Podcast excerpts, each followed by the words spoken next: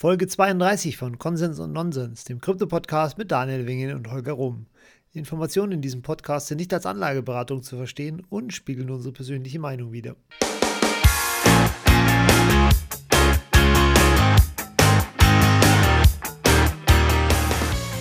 Herzlich willkommen zu Konsens und Nonsens. Hallo Daniel, grüß dich. Hi Holger. Servus. Ja, wieder drei Wochen vorbei. Eigentlich sollten es ja zwei Wochen werden, aber ähm, diesmal ähm, brauchten wir ein bisschen mehr Vorbereitung, denn wir haben uns ein äh, neues Format überlegt. Nachdem wir jetzt schon so viele Themen miteinander diskutiert haben, haben wir so das Gefühl gehabt, dass ähm, wir eigentlich alle unsere Standpunkte schon mindestens einmal gesagt haben. Und immer noch keinen Konsens. genau. Zumindest in manchen, in manchen Punkten.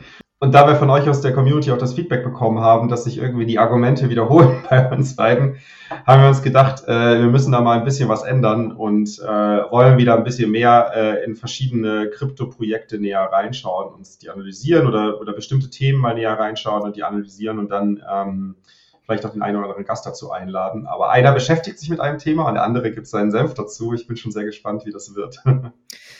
Genau, also tatsächlich ähm, äh, überlegen wir uns dann halt immer Themen, die uns gerade selber äh, persönlich interessieren und die wir vielleicht gerade selber irgendwie researched haben.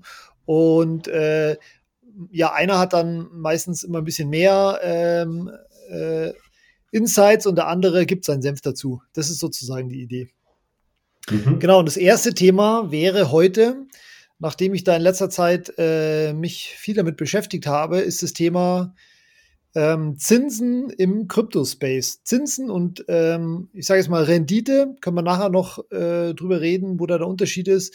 Also äh, quasi nichts machen und äh, Zinsen bekommen oder jedenfalls mehr von den Kryptowährungen bekommen, als man hat. Also nicht nur einfach äh, Rendite durch Preissteigerungen, sondern tatsächlich äh, Zinsen. Und äh, insbesondere die Frage, woher kommen denn diese Zinsen eigentlich? Und wie kann mhm. es sein, dass es in der Oldschool-Welt Welt, äh, Strafzinsen gibt, wenn ich irgendwie Geld irgendwo hinterlege und in der Kryptowelt habe ich teilweise äh, 10% oder mehr an Zinsen einfach nur fürs Herumliegen von Kryptowährungen oder auch Stablecoins. Mhm. Und das wollen wir uns heute anschauen.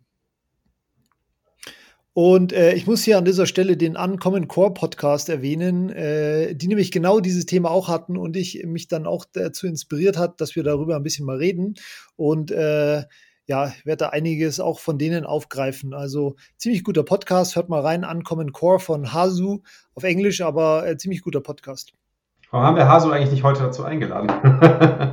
Ja, weil äh, das wäre dann zu offensichtlich, wie viel ich von ihm geklaut habe, jetzt was von dem, was ich jetzt erzähle.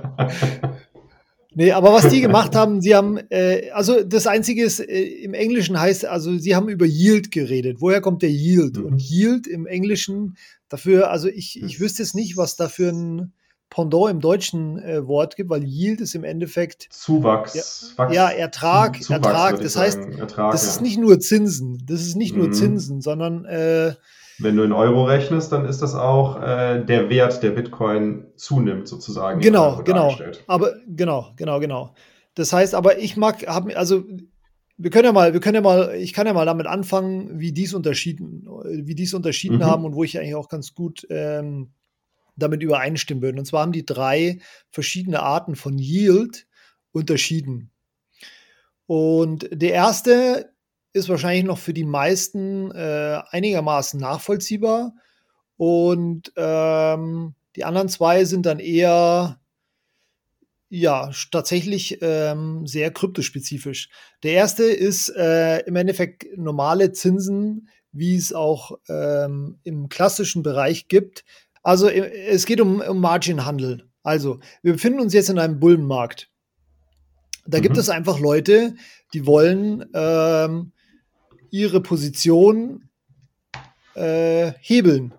Das heißt, sie hinterlegen äh, ihre Bitcoin, ihre Ether als Sicherung, bekommen dafür ein Darlehen in Dollar. Um diesen Dollar kaufen sie wieder Bitcoin. Also es ist quasi Margin Long gehen, nennt man das ja. Und äh, für diese Dollar, die sie sich leihen, zahlen sie einen Zinssatz. Der ist meinetwegen bei, bei äh, 10 Prozent und weil sie davon ausgehen, dass äh, Bitcoin in der Zeit äh, stärker steigt als diese 10% pro Jahr, ähm, ist es für sie ein lohnendes Geschäft und sind bereit, diese 10% Zinsen zu bezahlen. Und wer bekommt diese Zinsen? Das bekommt derjenige, der denen das Geld leiht. Mhm. Soweit verständlich? Habe ich das gut erklärt? Ja. Also, ich würde genau, sagen, also ja. das, genau, das hat ja auch nichts unbedingt mit Kryptowährungen zu tun. Das kannst äh, Margin, Margin äh, Trading gibt es ja in allen Bereichen. Und ja, da ist es halt immer so, äh, dass da ein, äh, ein Zinssatz anfällt für das, was du dir leist, um Leerkäufe zu tätigen. Mhm. Genau, und ähm, aktuell befinden wir uns halt in einem Bullenmarkt und im Bullenmarkt ist es halt immer so, dass ähm, ja, der, der Bedarf nach, ähm, nach Margin Trading groß ist, für die, die long gehen und damit sich Geld leihen wollen. Und diejenigen, die Geld zu verleihen haben, die kriegen halt dann darauf Zinsen. Ja. Genau.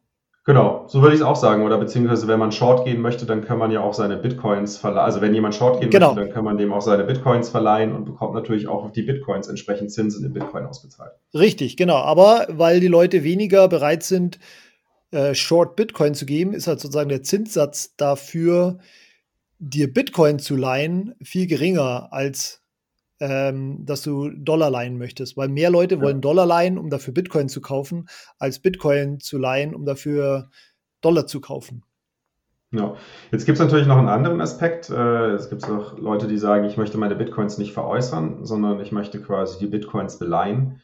Ähm, ja, das, das heißt, ist ja das Thema. Äh, ich hinterlege die als Fund und derjenige, ja. der die Stablecoins zur Verfügung stellt, um oder die Dollars zur Verfügung stellt, der hat, der ist auch wieder im Positivzinssegment, äh, äh, auch im deutlichen Positivzinssegment, weil wenn man seine Bitcoins beleiht äh, und, und sich Euros oder Dollars dafür auszahlen lässt, dann äh, sind wir üblicherweise auch bei um die zwischen 5 und 8 Prozent Zinsen, die man zahlt. Und äh, der Großteil davon geht natürlich auch an denjenigen, der das der die Euros und der die Dollar zur Verfügung stellt.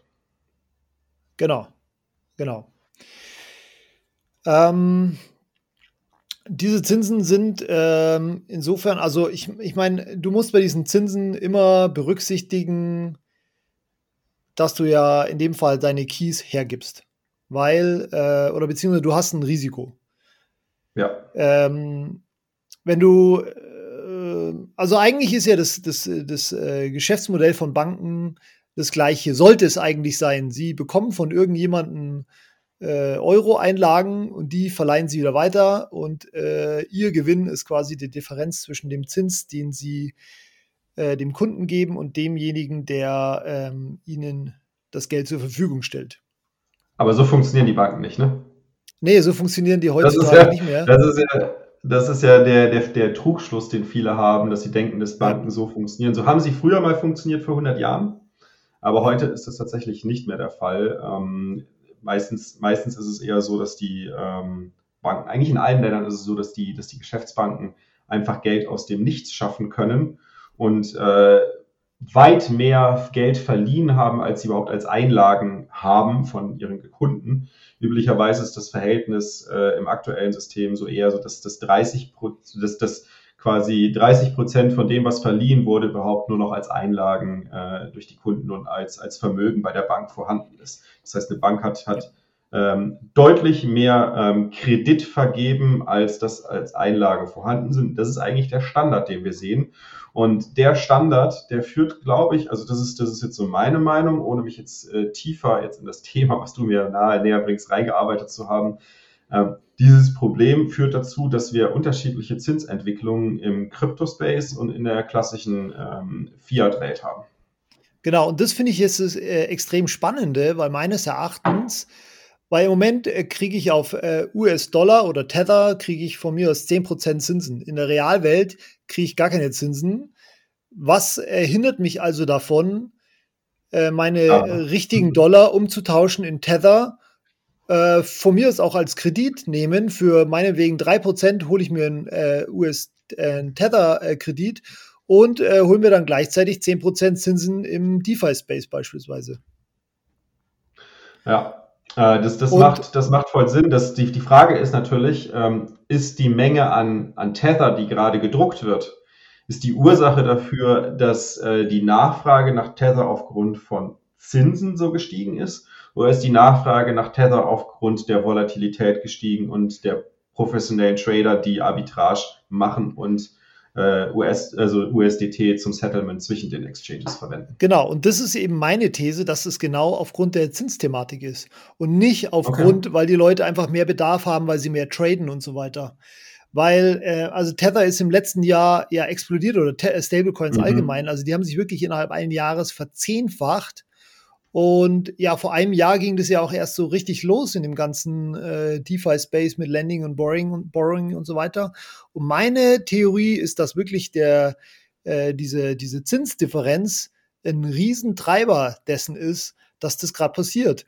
Und wenn man das jetzt einfach mal in die Zukunft weiterdenkt, dann müsste das ja, also es ist natürlich jetzt noch im kleinen Rahmen im Vergleich zum traditionellen System, aber theoretisch könnte das dafür zu führen, dass sich dieser Arbitrage-Unterschied äh, ähm, sich irgendwann ausgleicht. Das heißt, entweder die, äh, die, ähm, die Zinsen im Crypto-Space gehen dann runter oder tatsächlich die echten Krypto, äh, die echten Zinsen, die von der EZB mit Leitzins vorgegeben werden, müssen sich anpassen. Und da ich jetzt mal davon ausgebe, da, äh, ausgehe, dass im DeFi-Space tatsächlich ja, ja Markt vorherrscht, der die Zinsen vorgibt, ähm, könnte ich mir sogar fast vorstellen, dass die äh, Zinsen sich dem äh, DeFi-Markt anpassen und nicht umgekehrt. Was ist da deine Meinung ja. Also, das ist eine gewagte These, ich weiß, aber. Naja, ich, ich würde der These sogar zustimmen. Also, ich würde sagen, wir haben hier einen Konsens.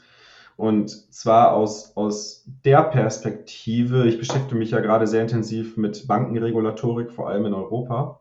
Ja. Und ähm, was, was ganz interessant ist, äh, ist ja, dass theoretisch gesehen macht es für jede Bank, für jede Bank Sinn, ihre Euros oder ihre Dollars gegen Bitcoin zu verleihen, also gegen eine Sicherheit zu verleihen und dafür auch noch einen, einen relativ hohen Zinssatz zu kassieren, weil die Nachfrage nach US-Dollar und nach Euro im Crypto-Space steigt enorm. Das beweist ja US, äh, der, der Tether. Ne? Der, der USD Tether ist der Beweis dafür, dass die Nachfrage nach US-Dollar, gut, Euro jetzt noch nicht so stark. Ich glaube, gibt es einen Euro-Stablecoin, by the way, der irgendwie einigermaßen Durchschlagskraft hat? Nee, ne? Nee, bis jetzt noch keinen mit großer, großem Erfolg. Aber es wundert mich auch, dass es das ähm, noch nicht so wirklich gibt. Ja, das, also ich, bin, ich bin mir sicher, dass, äh, das, das wird auch noch kommen, äh, solange, sobald in Deutschland auch die Nachfrage äh, nach Bitcoins zu beleihen massiv steigen wird. Bis dahin äh, wird das vielleicht noch ein bisschen gering sein. Aber das Interessante ist ja, dass Banken theoretisch jetzt hingehen können und sagen können, ich habe ich hab ein, eine risikofreie Kreditvergabe. Weil ich als Bank, wenn ich einen Kredit gegen, gegen ähm, äh, Bitcoins oder gegen Kryptowährungen vergebe und dafür auch noch Zinsen von drei vier Prozent verlange, dann habe ich einen Kredit, der absolut abgesichert ist, weil ich als Bank die Kryptoassets veräußern kann oder liquidieren kann, bevor ähm, die Gefahr besteht, dass die Assets oder dass der, das, was als, als Fund hinterlegt wurde, nicht mehr ausreicht, um den Kredit zu decken. Das heißt, ich als Bank, wenn ich, wenn ich einen Kredit, einen Euro oder einen Dollar Kredit vergebe für Krypto als, als äh, Fund von dem Kunden, dann gehe ich immer immer davon, ich als Bank immer davon ausgehe, dass ich den Kredit zu 100 Prozent zurückbezahlt bekomme. Und das ist, das ist etwas, was es in keinem anderen Markt ist. Das hast du nicht mal bei Immobilien. Bei Immobilien, wenn der Immobilienpreis so weit sinkt, dass der Kredit nicht mehr getilgt werden kann, dann hat die, die Bank auch gar keine Chance, innerhalb so kurzer Zeit zu reagieren und muss auf jeden Fall mit, mit Verlusten rechnen. Aber im Kryptomarkt ist es tatsächlich so, dass eine Bank, wenn sie einen Kredit gegen Krypto vergibt, überhaupt mit gar keinen Verlusten mehr rechnen muss. Und das wird es sehr, sehr interessant machen für Banken. Wenn die das erstmal anfangen zu realisieren, dann ist Polen offen und dann, ähm, okay, das müssen wir rausschneiden mit das, Polen offen. Ja. das geht mir, das sage ich zu oft. oh Mann, ey.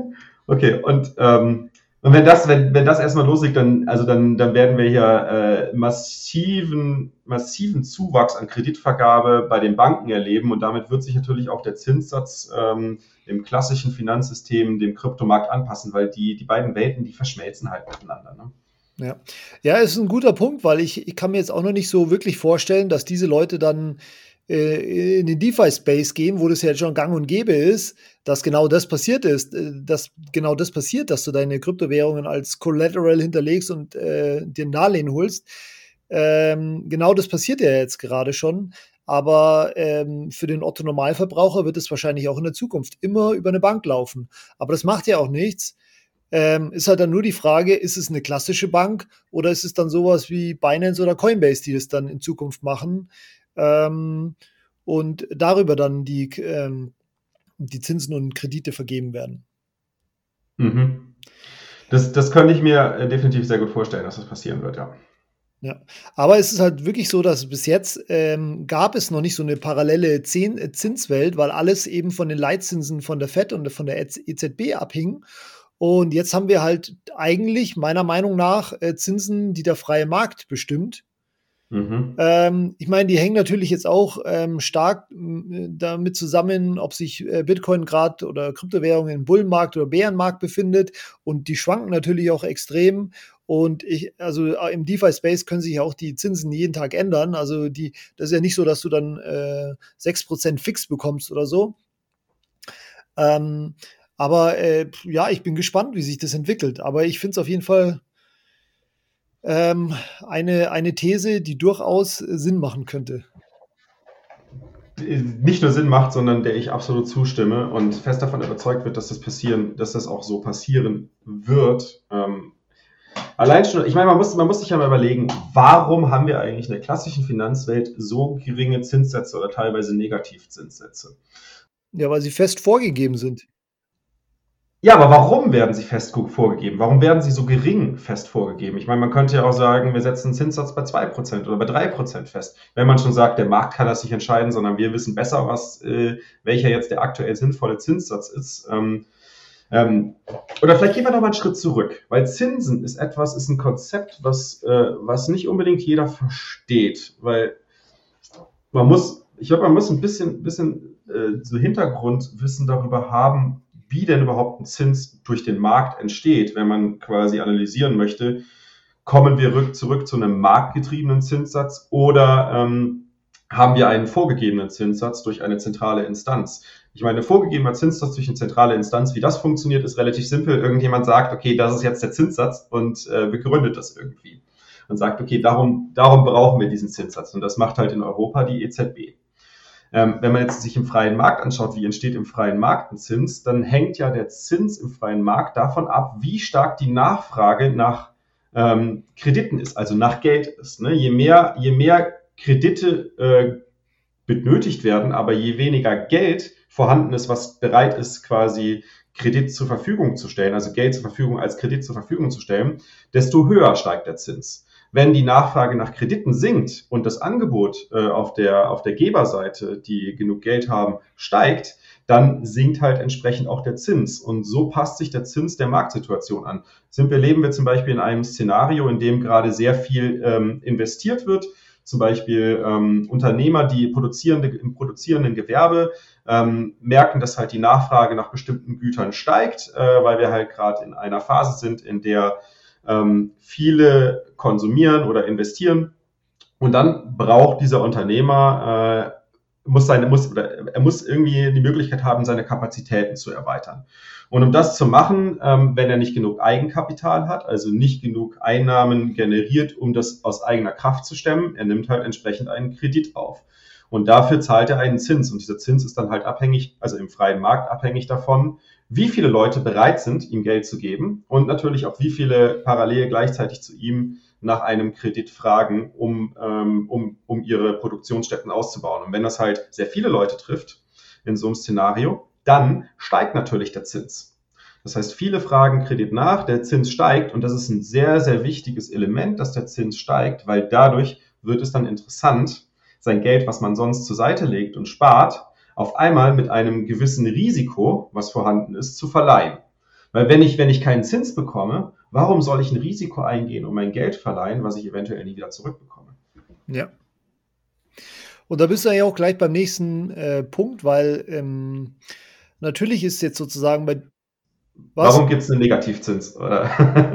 nein, nein, weil ähm, dieses Risiko, das ist natürlich auch der Grund, warum äh, zum Beispiel jetzt im DeFi-Space oder auch bei BlockFi die Zinsen jetzt so hoch sind, weil der mhm. Markt kann noch nicht so wirklich diese Risiken abschätzen, was das bedeutet, wenn ich jetzt meine Bitcoin oder meine Wrap Bitcoin oder meine Ether in diesen Smart Contract reinmache und 20% Zinsen bekomme oder bei BlockFi hinterlege, die vielleicht ein Startup sind und nicht gut äh, mit ihren Ressourcen äh, umgehen und irgendwann pleite gehen. Und ich meine, also da gibt es auf jeden Fall noch ein sehr, sehr großes Risiko und der ist natürlich auch ähm, dafür verantwortlich, dass der Zinssatz hochgeht. Man sieht es zum Beispiel sehr, sehr gut daran, dass die Zinssätze für Tether immer höher sind als die für USD-Coin. Weil USDC ist halt äh, ja mehr reguliert und die Leute. Geringer. Ja, nee, aber die Leute vertrauen einfach, die Leute vertrauen einfach USDC mehr und sehen darin weniger Risiko als Tether. Und das heißt, dieses, äh, dieses äh, Risiko, dass du sozusagen deine Tether hinterlegst und dafür mehr Zinsen bekommst, äh, ja, der Markt schätzt quasi. Da muss ich leider sagen, Nonsens. Holger, da würde ich so. sagen Nonsens. Und zwar aus dem Grund, äh, ich glaube, der, der Zinssatz für Tether ist deswegen höher, weil einfach die Nachfrage nach Tether äh, größer ist. Du hast halt einfach einen größeren Netzwerkeffekt mit Tether. Tether kannst du überall verwenden. Tether kannst du fast überall verwenden. USDC halt nicht. USDC kannst du nur einen sehr, sehr kleinen Marktteil verwenden. Und dadurch halt, je nachdem, was du vorhast, bist du mit Tether in den meisten Fällen besser aufgestellt. ja, aber warum solltest du dann mehr Zinsen bekommen? Angenommen, ich habe jetzt 200.000 in Tether rumliegen. Warum ja. bekomme ich auf diese 200.000 äh, in Tether mehr Zinsen als 200.000 in USDC? Weil die Nachfrage nach Tether größer ist als nach USDC. Ach so, meinst du? Das okay. Punkt, weil ich gesagt habe, du kannst mit Tether mehr anfangen, weil es halt einfach mehr Akzeptanz, okay, die Leute wollen mehr Akzeptanzstellen gibt. Ne? Ja, okay. Du kannst halt in mehr, ja. in mehr Smart Contracts, äh, im DeFi-Space, du kannst auf mehr Exchanges, du kannst überall mit Tether, also auf, auf mehr Plattformen mit Tether was anfangen als mit, äh, ja, mit okay. USDC. Hast Und mich das überzeugt. Das natürlich auch gleichzeitig für eine höhere Nachfrage nach Tether. Ja, okay. Ich hatte es mir halt Oder? halt so erklärt, dass es, ja, ich hatte es mir halt einfach nur so erklärt, dass das Risiko höher ist, aber das spielt natürlich schon auch eine Rolle. Hast schon ja. recht. Ja, ja. Ich meine, das Risiko an der Stelle äh, muss man natürlich, ich glaube, ich glaube, das, das Risiko bei USD Tether und bei, bei, ähm, bei, USDC. bei USDC, genau, und bei auch allen anderen Stablecoins, ähm, das ist nicht unbedingt höher als Fiat zu halten. Ähm, von daher glaube ich, das macht keinen, macht keinen großen Unterschied, ob du jetzt Fiat hältst oder ob du USDC hältst oder Tether hältst. Ab einer gewissen Summe und vor allem die Summen, mit denen auf DeFi rumgespielt wird, mit 100.000 plus, ist es eh egal, weil die Einlagensicherung würde nicht greifen. Und äh, damit tut das überhaupt nichts mehr zur Sache, was, was das Risiko angeht. Du hast das gleiche Risiko, ob du USD, also ob du quasi USD Tether hältst und der Tether Foundation gegenüber einen Anspruch hast oder ob du US-Dollar hast und der Federal Reserve gegenüber einen Anspruch hast, äh, läuft im Endeffekt beides aufs Gleiche raus. Du wirst in beiden Fällen verlieren am Ende. Ja, ich weiß nicht. Also ich sehe da das Risiko schon noch höher, weil ich zum Beispiel auch äh, mit extremer äh, regulatorischer Gegenwehr jetzt in nächster Zeit noch gegen Stablecoins äh, rechne, weil das kann ja nicht so weitergehen, dass die sich jetzt äh, äh, mit Hockeystick, Hockeystick Growth äh, das Geld in USD Tether äh, wandert. Also äh, ich, ich kann mir das Im nicht vorstellen, dass das. Regulatorik? ja, aber guck mal, DeFi passiert nicht mehr, wenn nur auf DeFi passiert nicht mehr nur auf, auf Ethereum, DeFi passiert auf, auf Binance Chain, DeFi passiert auf ja. keine Ahnung wo, überall auf, auf passiert ja auf, auf, auf vielen Plattformen und überall ist USD Tether mit drin. Ja, aber Tether ist halt kein Tether ist halt kein DeFi. Tether ist halt äh, ein Unternehmen. Also da kann schon irgendwie mal der regulatorische Hammer zuschlagen. Ich, ich würde sogar, ich würd sogar so weit gehen zu sagen, ähm, selbst wenn es die, die Firma hinter USD Tether nicht mehr geben wird, wird Tether immer noch einen Wert haben. Ich glaube auch. Einfach glaub diese, dieses, diese, dieser, ich meine, die wahrscheinlich 98 Prozent der Menschen, die Tether halten, wissen nicht mal, wie Tether funktioniert. Haben keine Ahnung davon. Und ähm, und dass da ein gewisses Vertrauen notwendig ist oder was auch immer, damit beschäftigen sie sich gar nicht. Für die ist das, ist, ob sie, ob sie Tether halten oder Euro oder Dollar, in dem Fall Dollar auf dem Bankkonto haben, macht für die keinen großen Unterschied. Das ist für die eins zu eins dasselbe und da denken die, glaube ich, auch nicht über Risiko nach. Ja. Von daher der Risikoaspekt, ich glaube, es ist tatsächlich ein, ein, Aspekt der Nachfrage. Also wie hoch ist die Nachfrage nach Euro, äh, nach, nach, nach Euro Stablecoins, wie hoch ist die Nachfrage nach Euro äh, klassisch, ähm, ohne Stablecoins? Und äh, wie hoch ist die Nachfrage nach Bitcoin, nach Ethereum und so weiter? Also die Nachfrage nach diesen Coins, also diese Coins zu leihen, nicht zu kaufen, sondern zu leihen, äh, die bestimmt den Zinssatz bei den jeweiligen Coins in den jeweiligen, in den jeweiligen ja. Märkten. Und das Risiko, weil angenommen, ähm, ja, Risiko, angenommen, genau, es, ja. angenommen, es gäbe kein Risiko, dann gibt es ja keinen Grund, deine Bitcoin nicht herzuleihen und dafür ein paar Prozent genau. zu bekommen. Aber die meisten genau. Leute machen es halt nicht für drei, vier Prozent, weil ihnen einfach das Risiko zu groß ist, verständlicherweise. Aber natürlich, genau. wenn ich jetzt 100 Prozent Zinsen kriegen würde, da würden auch die, der härteste Maximalist umfallen und vielleicht seine, seine Coins hergeben und die verleihen, die Bitcoin. Ja. Also oder heißt, wenn wir eine Möglichkeit finden, oder wenn wir eine Möglichkeit finden, äh, zu verleihen, ohne dass es halt ein, ein Risiko beim Verleihen gibt, äh, auch mit geringen Zinssätzen, könnte ich mir gut vorstellen, dass da der ein oder andere Bitcoiner dabei ist. Ja, ein bisschen Risiko gibt es halt immer. Also äh, ja. sei es Counterparty Risk von jemandem, der die hält, oder eben Smart Contract Risk. Mhm. Okay, lassen wir mal das erste Thema Zinsen ab, abschließen, weil das ist eigentlich, äh, also das glaube ich, ist noch verständlich. Ähm, jetzt gab es halt in letzter Zeit noch andere Arten, wie du dein, ähm, dein Kryptovermögen vermehren kannst. Und damit meine ich nicht umgerechnet in Euro, sondern einfach deine, die, der, der Anteil der Coins. Und ähm, das war die Anzahl, durch. Äh, du, meinst, du meinst die Anzahl der Coins vermehren. Genau, genau. Aber also, die Anzahl an Bitcoins oder grundsätzlich egal an alles an Krypto? Ja, Bitcoin ähm, müsstest dann umtauschen, aber ähm, nehmen wir das Beispiel, also ich möchte auf das ganze Beispiel hinaus, wo du äh, für die Nutzung von äh, bestimmten neuen Services incentivierst wirst mit äh, Kryptowährungen. Weil das mhm. ist für mich auch eine Art von, von, von Rendite.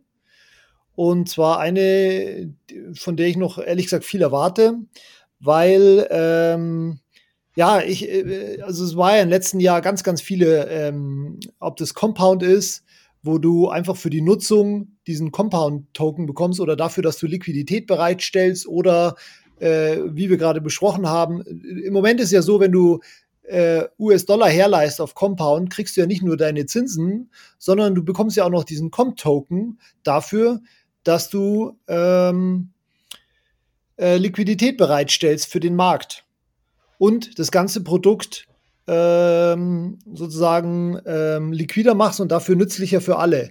Und dafür gibt Compound einen Teil ihres Unternehmenswerts oder dieses Protokollswert in Form von Comp-Token wieder an den Nutzern. Das heißt, auch bei, äh, wenn ich, wenn ich dieses, diese Zinsen äh, einrichte bei Compound, steht da auch da, okay, hör mal zu, du bekommst so und so viel Prozent auf deine Tether-Einlage und zusätzlich mhm. bekommst du noch so und so viel Prozent, äh, wenn du die Comp-Token dazu rechnest. Das heißt, dein Zinssatz berechnet sich aus den Zinsen, die du bekommst, plus den zusätzlichen Intensivierung durch den Comp-Token. Also das heißt, wenn ich den Comp-Token halte, während ich meine USDT verleihe, dann bekomme ich mehr Zinsen, als wenn ich meine USDT verleihe und keinen Comp-Token habe. Nein, du, du bekommst alleine den Comp-Token dadurch, dass du deine Tether herleist. Achso, ohne dass ich irgendwie vorher Comp-Token gehabt habe. Nee, brauchst du nicht. Brauchst du nicht. Das ist okay. der dritte Anteil. Den können wir, das ist der nämlich der dritte. Ähm, ja, aber das ist ja dritte, eine Form von, von, von, Verzinsung. Also das ist ja eigentlich eine Zinszahlung, die halt nur in einer anderen Währung, also Teil der Zinsen ja, genau. in einer anderen Währung ausbezahlt werden. Genau, genau, genau. Oder in einem anderen Token oder irgendwie anders ausbezahlt werden. Genau, nur dass es halt eine quasi monetäre Verzinsung ist, während wir es in der alten Welt hatten wir es halt so, äh, wenn du Uber zum Beispiel hernimmst, da hat halt Uber die ersten fünf Jahre jede Fahrt incentiviert, dadurch, dass halt die, die, die Taxifahrt günstiger war.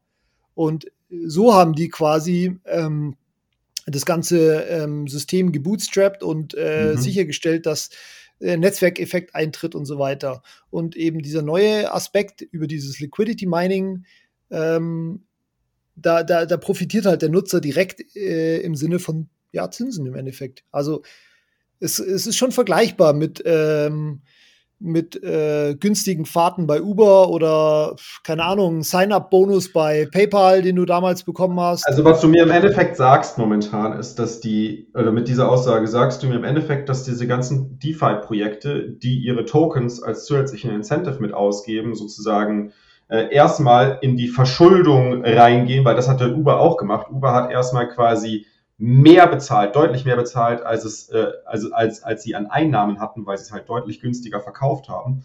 Und im Endeffekt, wenn du das Beispiel, äh, das Beispiel Uber hier anwendest, dann würde es ja bedeuten, dass diese, diese zusätzlichen Auszahlungen, die du erhältst, also dass du halt mehr Auszahlungen erhältst, als das, was, was eigentlich an Wert dahinter steckt, was du gemacht wirst, ja irgendwie vorfinanziert werden muss. Und dann stellt sich für mich die Frage, wo kommt das her? Geht dieses Projekt irgendwie durch einen Token Sale oder durch einen eigenen Token, den, wo sie, wo sie einen Wert bootstrapped quasi in die Richtung um so etwas finanzieren zu können, weil dann ist es ja das Gleiche oder es ist sehr ähnlich zu der Situation, dass du, äh, dass du Eigenkapital durch Investoren aufnimmst, um dieses Eigenkapital zu verwenden, so wie Uber das gemacht hat, um entsprechend den Netzwerkeffekt zu bootstrappen. Richtig. Also Uber hat halt äh, Cash hergegeben und Compound gibt Unternehmensanteile her. Okay. Und das Cash, das hat Uber bekommen durch Eigenkapital. Ähm, also die haben sich sozusagen auch verwässert, nur dass sie sich verwässert haben von Investoren, die ihnen Geld gegeben haben, die sie an die Nutzer weitergegeben haben. Und bei Compound ist es halt so, dass sie direkt Unternehmensanteile, wobei es ja kein Unternehmen ist, sondern ein Protokoll, aber ja, Anteile an dem Protokoll, an dem Wert, den dieses Protokoll schafft, direkt an die Nutzer weitergeben. Mhm. Ja. Macht Sinn. Ja, jetzt, jetzt, jetzt äh, da kommen wir dann schon in die Richtung ähm, Dividenden. Da geht es ja dann fast schon ein bisschen Richtung Dividenden und das ist ja. Genau, das ist der dritte, das wäre der dritte. Ein bisschen vermischt. Ja. ja. das wäre der dritte und du hast recht, das ist schon sehr verwandt. Ähm, äh, Dividende wäre dann äh, zum Beispiel das Beispiel das, das, beste Beispiel ist tatsächlich, ist tatsächlich äh, Binance Chain, finde ich, weil äh, Binance Chain macht, zahlt die, die, die, Dividende nicht wirklich aus, aber sie könnten eigentlich eine Dividende auszahlen. Oder was Binance Chain macht, ist halt, sie nehmen ja 25 Prozent oder 30 Prozent der, der Umsätze, die oder der Gewinne, die über Binance generiert werden. Ich habe jetzt die Zahlen nicht mehr genau im Kopf, aber sowas in die Richtung und nutzt das, um Binance Chain Tokens zurückzukaufen. Richtig? Ja, genau. Nur, dass du halt in dem Fall nicht mehr Tokens bekommst. Aber eigentlich hast du recht, genau. ja, das ist ähnlich. Aber es gibt äh, durchaus ja auch Protokolle, wo du mehr Token bekommst, dadurch, dass, ähm, also, dass das Projekt erfolgreich ist und du sozusagen äh, Ant, ähm, also am Unternehmensgewinn beteiligt wirst. Ja. Genau, aber du hast nicht nur die Situation, dass du mehr Tokens geschafft, weil das führt ja meistens zu einer Verwässerung der Unternehmensanteile, sondern in den meisten Fällen hast du dann, dass die Einnahmen, die bei dem Projekt generiert werden, ähm, genau. zum Beispiel auch bei, bei äh, Uniswap, ähm, dass halt die, die, ähm, die Gebühren, die dort entstehen, die werden ja quasi äh, sozusagen an die, an die Liquiditätsprovider und die Tokeninhaber äh, verteilt. Genau. Und Wobei, große, also indirekt, also nicht, nicht so, aber, aber das, das wäre ja. die Idealvorstellung. Die große Herausforderung ist ja immer, wie zahlst du Dividenden aus? Ne?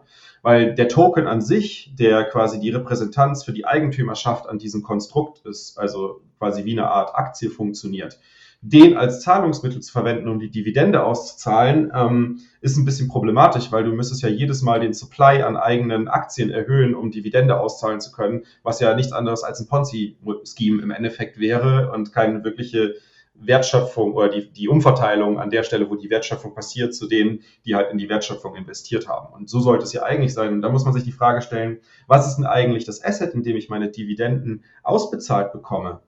Ist das, ist das dann Ether? Bei DeFi ist es in den meisten Fällen vermutlich Ether. Und ähm, sobald du dann in Multi-Chain-Thematiken reingehst, äh, dass du halt Produkte über verschiedene Chains verwendest und so weiter, dann wird es halt irgendwann relativ schwierig, Dividenden auszuzahlen, ähm, weil du einfach keinen Überblick mehr darüber hast, an, an, an welche Adresse, äh, wo welcher Token in welcher Form vorhanden ist und was ich da überhaupt hinschicken kann. Und das wird dann irgendwann ähm, ja, ein völliges Chaos. Deswegen, ich glaube, bis, bis wirklich, bis wir wirklich, wirklich dieses Dividenden, diese Dividendenzahlung im großen Stile erleben für DAOs oder für, ähm, für Security Tokens, äh, muss noch einiges an Zeit vergehen und an Infrastruktur aufgebaut werden. Ja, also jetzt zu diesem Fall gibt es auch tatsächlich im DeFi-Space noch nicht wirklich viele. Also Uniswap würde ich noch nicht einmal dazu zählen, weil ähm, da ist sozusagen, du bekommst zwar da Token für Liquidität bereitstellen, aber da gehst du ja auch ein, ein Risiko ein. Ähm, mhm. Weil, aber zum Beispiel bei SushiSwap ist es ja tatsächlich so, dass ähm, du fürs allein fürs Halten dieses Sushi-Tokens beteiligt wirst an äh, den Trading-Gebühren, die über SushiSwap st stattfinden. Das war ja eigentlich die Änderung, die SushiSwap gemacht hat gegenüber Uniswap. Bei Uniswap kriegen ja die Halter des Uni-Token gar nichts. Oder noch nicht. Nur die Liquiditätsprovider. Und bei SushiSwap bekommen halt auch die Halter äh, einen Teil dieser ähm, ähm, Trading-Gebühren. Das heißt, die werden. Und da stellt sich dann natürlich die Frage: ist, ist der Halter von einem Token, hat er wirklich einen Mehrwert zum Protokoll geliefert oder hat er sich einfach den Token gekauft und. Äh, ja, ja, eben. Ähm, ja. Passiert genau. jetzt also das, das Second Market, aber das hast du in Aktien, in Aktienmärkten hast du das ja auch, also in den klassischen Security-Märkten ähm, funktioniert es ja auch so, dass du eine, eine Aktie hältst und ähm, äh, dann bekommst du, bekommst du Zinsen, äh, bekommst du nicht Zinsen, bekommst dann die Dividenden auf diese Aktien äh, ausbezahlt.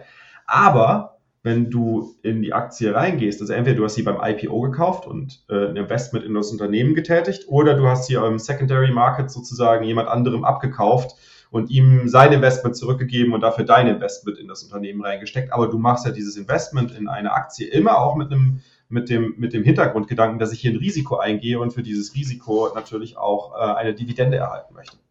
Ja. Oder zumindest einen Wertzuwachs erwarte, wenn halt mein Investment, was ich in dieses Unternehmen reinstecke, halt in erster Linie ähm, zur Kapazitäterweiterung verwendet wird und deswegen das Unternehmen erstmal ein paar Jahre lang äh, rote Zahlen schreibt. Ja, genau. Und damit keine Dividenden ausschütten kann, aber dafür ein enormer Wertzuwachs zu erwarten ist. Ja, genau. Genau, das sind die drei, drei Arten, die auch der Uncommon Core Podcast herausgearbeitet hat. Und das fand ich eigentlich sehr, sehr gut. Deswegen wollte ich das auch mal hier äh, auf Deutsch nochmal auseinanderdröseln und deine Meinung dazu hören. Aber ich, ich sehe schon wieder erschreckend viel Konsens, ehrlich gesagt. Ja, ich auch. Ich glaube, wir haben ja tatsächlich, tatsächlich einen erschreckend großen Konsens. Äh, aber das liegt halt einfach daran, dass wir ja da kann man keine großartige Meinung zu haben, sondern da kann man ja auch nur hingehen, analysieren, was passiert da und äh, versuchen, möglichst viele Informationen zusammenzutragen, um ein vollständiges ja. Bild zu erhalten. Und ja. äh, je vollständiger das Bild ist, und das scheint bei uns beiden ja so zu sein, äh, kommen wir natürlich auch zum Konsens. bei Bitcoin ist es immer noch was anderes. Da äh, spielt natürlich auch die Meinung rein, weil es sind keine Fakten, sondern das sind halt Erwartungen, äh, was ja. in der Zukunft passieren können, könnt, könnte, basierend auf den Wissen und Annahmen, die man trifft. Ja. Ja, glaubst du, dass ähm, Bitcoiner im großen Stil anfangen werden, ihre Bitcoins zu verleihen für Zinsen? Ja, ich äh, nicht nur verleihen gegen Zinsen, sondern ich, ich glaube, dass, dass Bitcoiner im Großen, ich glaube, dass jeder Bitcoiner, der ähm, der mehr als ein oder zwei Bitcoin hat, der wird in, in fünf oder zehn oder auch in, in, in 20 Jahren wird, wird so eine Familie oder so eine Person ähm, quasi ein, ein Reichtum haben, den man nur noch als Familienreichtum weitergibt und daran festhält. Und um halt diesen Reichtum aufrechtzuerhalten und für sich einen Cashflow zu generieren, so dass man quasi diesen Reichtum nicht äh, verringern muss, sondern beibehalten kann, werden hundertprozentig viele, viele Bitcoiner und inklusive ich auch in Assets investieren, die ähm, entsprechend ein, ein, die, die einen Yield abwerfen. Und ich persönlich, ich, ich bin momentan mein, also ich vermute momentan, dass ich, ähm, wenn die Hyper-Bitcoinization erreicht ist, ähm, in, in Aktien, in Unternehmen, ähm, aber auch in DAOs investieren werde, die ich für sinnvoll unterstützenswert halte und dann auch für das Risiko, was ich dort eingehe, halt einen, eine Dividende erwarte. Mhm. Ja, das heißt, äh, das Hoddle-Meme, äh, ist es dann gebrochen oder würdest du sagen, nee, das ist ja immer. Nee, das Hoddle ist immer. Das ist, das ist ja Hoddle, Hoddle always Hoddle and forever, forever, weil du hoddelst ja immer noch an den Coins fest. Du gibst sie ja nur für einen gewissen Zeitraum weg oder in, investierst sie langfristig, aber mit dem Gedanken natürlich, oder du wirst natürlich so deine Investment, äh, dein, dein Investment-Präferenzen setzen, dass das Risiko möglichst gering ist äh, sodass du halt die Anzahl an Bitcoins beibehältst und im Idealfall halt die Anzahl an Bitcoins vermehrst und nicht verringerst natürlich. Aber das wird sehr schwer sein, das wird, wird sehr, sehr schwer sein, weil allein der Wertzuwachs oder der Kaufkraftzuwachs von Bitcoin jedes Jahr, den muss man ja durch ein gezieltes Investment in ein Unternehmen, was halt besser performt als die Gesamtwirtschaft sozusagen investieren, weil ansonsten bringt dieses Investment dir nichts. Ja.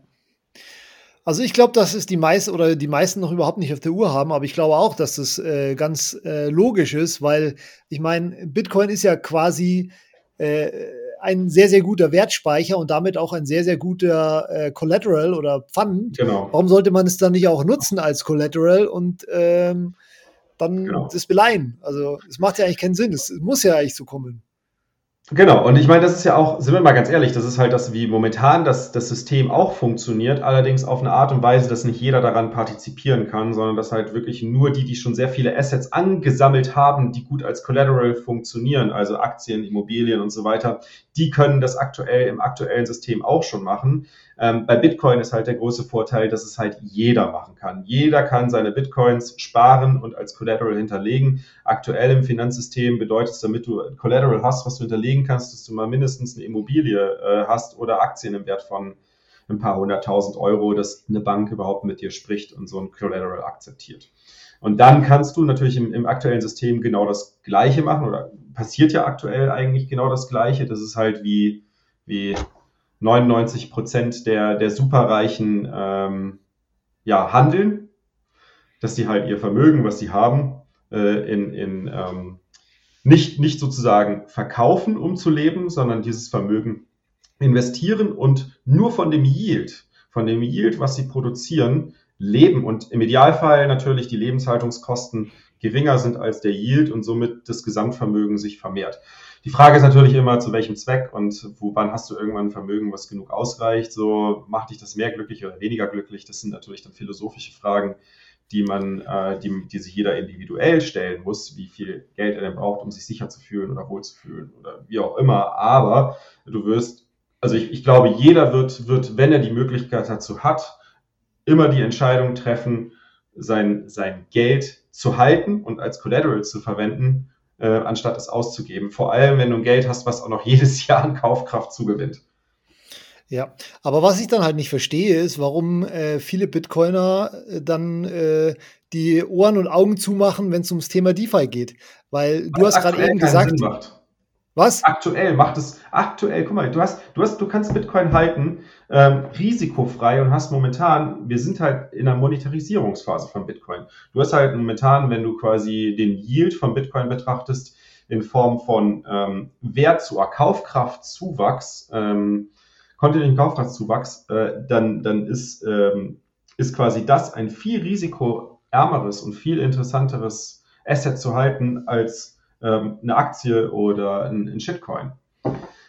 Zum ja, schon, aber trotzdem muss halt ich.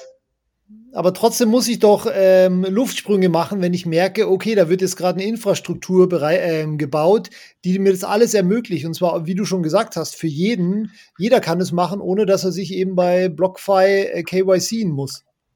Ja, aber Holger, sind wir mal ganz ehrlich, wir haben, wir haben ein Problem momentan im Finanzsystem. Wir haben noch keine Probleme mit, mit oder wir haben kleine Probleme mit, mit äh, sagen wir mal, dem, dem Asset-Management-System, Aktienhandel und, und sonstigen Asset-Verwaltung. Das ist nicht ideal, aber es funktioniert. Aber das, was halt momentan das größte Problem dieser Welt ist, ist, dass unser Finanzsystem kaputt geht. Ja, das wir haben ein Finanzsystem, was kaputt geht und Bitcoiner sagen, wir müssen uns erstmal darauf konzentrieren, das Finanzsystem auf neues, auf eine neue Basis zu setzen, auf eine neue Basis zu heben, in, in, in stabileres Fundament sozusagen einzubauen. Und wenn wir dieses stabilere Fundament eingebaut haben, dann können wir da drauf alles Mögliche bauen. Das kann auch auf Blockchain sein und was weiß ich was alles. Aber das ist momentan alles irrelevant und das bringt uns auch gar nichts, wenn wir das darunterliegende Finanzsystem nicht erstmal fixen. Ja, das sehe ich eben anders, weil das äh, Finanzsystem fixen, das wird noch äh, Jahrzehnte dauern und das andere kann ich jetzt schon nutzen. Aber wenn du dich auf das Finanzsystem erst konzentrierst, dann kannst du es viel schneller fixen und danach drauf aufbauen. Und du kannst ja das, das, das neue Finanzsystem ins, ins, ins, ins, ins alte Asset Management System problemlos integrieren. während du hingegen das, das, das, äh, das neue Asset Management System in Form von DeFi und DAOs nicht ins alte Finanzsystem integrieren kannst. Das heißt, das alles, was du hier baust, parallel, das funktioniert nur in Kombination mit Bitcoin, aber nicht mit dem alten Finanzsystem. Und von daher würde ich richtig, sagen, es ist gut, dass da experimentiert wird und dass da was passiert, aber es ist halt, ähm, man, muss, man muss sich halt einfach darüber im Klaren sein, dass hier einfach Experimente stattfinden, um halt eine Infrastruktur für die Zukunft zu etablieren und dass da auch sicherlich der ein oder andere Moonshot dabei sein kann, dass man da halt äh, äh ordentlich viel mehr Satz rausholen kann, als wenn man einfach nur Bitcoin hoddelt.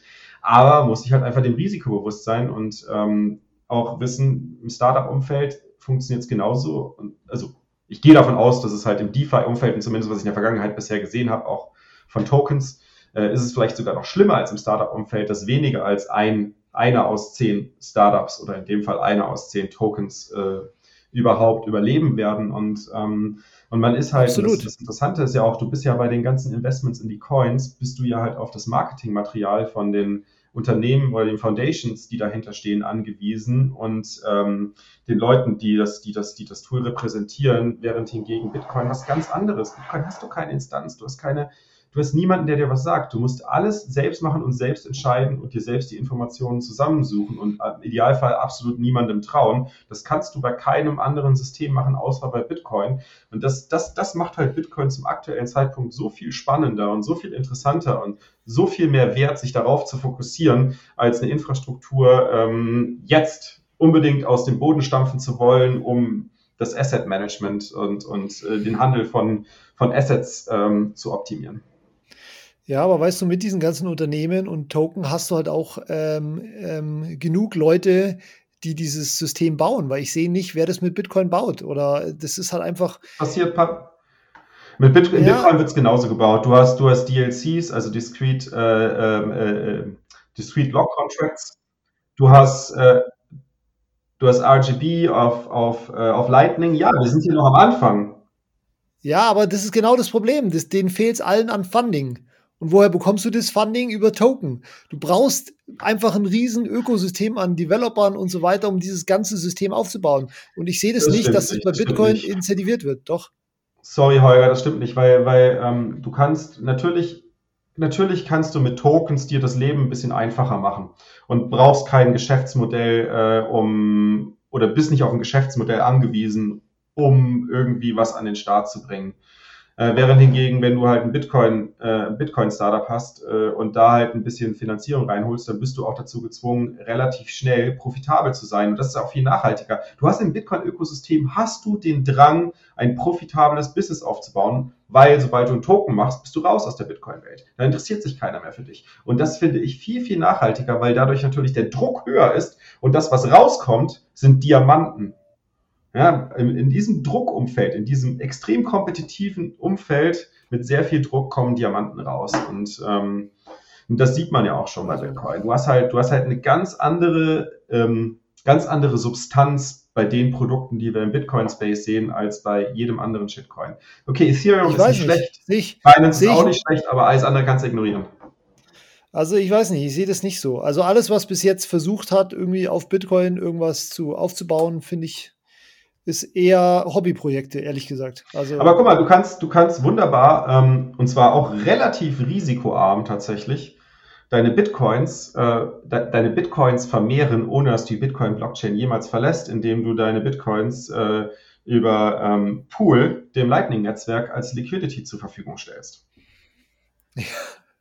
Ja. Und du hast, du hast das, das Risiko ist, ist super gering, weil du kannst sie im Endeffekt nicht verlieren und du bekommst noch Zinszahlungen dafür. Ja, sehr geringe Zinszahlungen. Super genial. Das weißt du. Was? Sehr geringe Zinszahlungen. Sehr geringe, natürlich, klar. Weil halt einfach die Nachfrage noch nicht so hoch ist. Denn die Nachfrage wird natürlich erst steigen, wenn die Nachfrage mit Bitcoin zu zahlen weiter ansteigt und damit natürlich auch die Nachfrage nach Liquidität im Netzwerk steigt.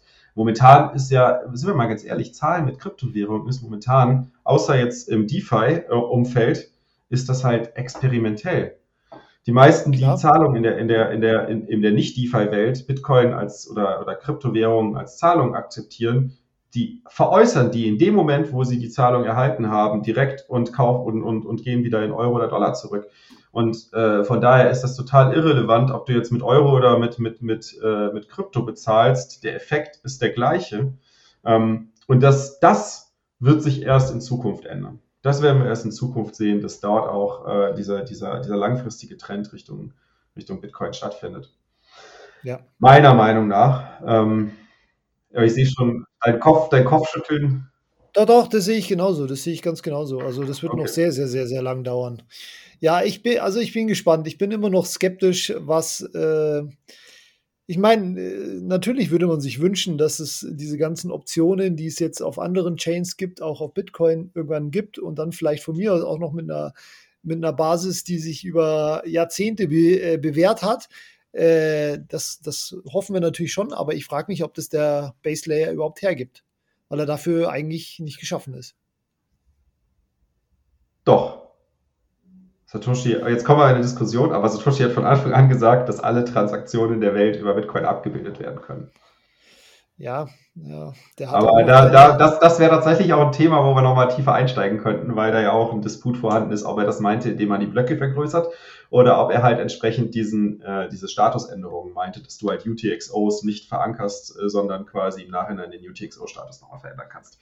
Ähm, also Satoshi war ein Big Blocker, das möchte ich mal vor festhalten. da wäre ich mir nicht so sicher. da wäre ich mir nicht so sicher. Aber waren wieder spannende Diskussionen heute, Holger. Ähm, auf jeden Fall super Thema, was du da rausgesucht hast. Wenn ihr noch andere Themen habt, die euch interessieren oder wo wir uns vielleicht einarbeiten sollen und unseren Senf dazugeben sollen, äh, sagt uns das gerne in der Community. Äh, wir freuen uns auch gerne auf Feedback, was wir angehen sollen. Ansonsten nehmen wir halt immer Themen, die uns gerade beschäftigen. Äh, und die ändern sich auch stetig, aber ähm, ja, sagt uns, was ihr wollt. Bei uns in der Telegram-Gruppe Konsens Nonsens. Schaut mal vorbei. Oder auf Twitter einfach beim Holger, den Holger erwähnen oder Menschen oder mich Menschen äh, mit einem Themenwunsch. Genau. Super. Gut, spannende Diskussion, Daniel. Ja, danke dir. War ich sehr bin gespannt, was du, was du dann als nächstes, äh, nächste Woche oder in, bei der nächsten Folge raussuchst. Mal schauen. Ja, ich glaube, du wirst überrascht sein. Es geht nämlich tatsächlich Richtung DeFi. Oh, okay. Ja, ja ich meine, äh, zwei, drei Jahre Podcast müssen ja auch mal ein bisschen langsam Spuren an dir hinterlassen. ja. Wir werden sehen. okay. Gut. Bis dann, macht's gut. Ciao, ciao. Ciao.